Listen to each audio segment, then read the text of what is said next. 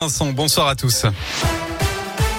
Et c'est officiellement le coup d'envoi des vacances scolaires. Vous serez nombreux à prendre la route. Un hein. buson futé a dressé le drapeau orange pour aujourd'hui dans le sens des départs et ce sera rouge demain dans le sens des retours dans notre région et vert dimanche.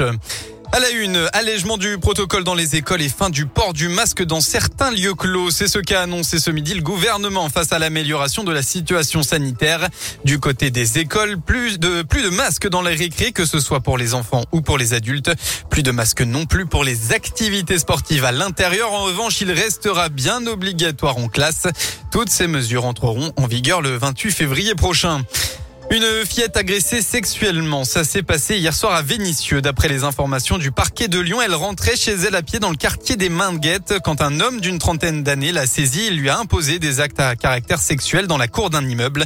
Des passants ont donné l'alerte en voyant l'homme avec le pantalon baissé. Le suspect a été interpellé. Il s'agirait d'un homme d'origine marocaine qui a été placé en garde à vue.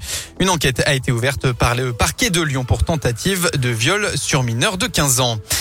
Après son escale à Lyon, le convoi de la liberté devrait rejoindre l'île de France hein, dans quelques heures maintenant. 400 véhicules ont passé la nuit sur le parking du supermarché de Saint-Priest et sont repartis ce matin.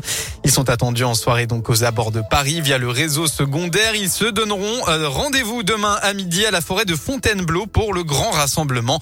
On rappelle que cette mobilisation a pour but de protester notamment contre les restrictions sanitaires et le coût de la vie.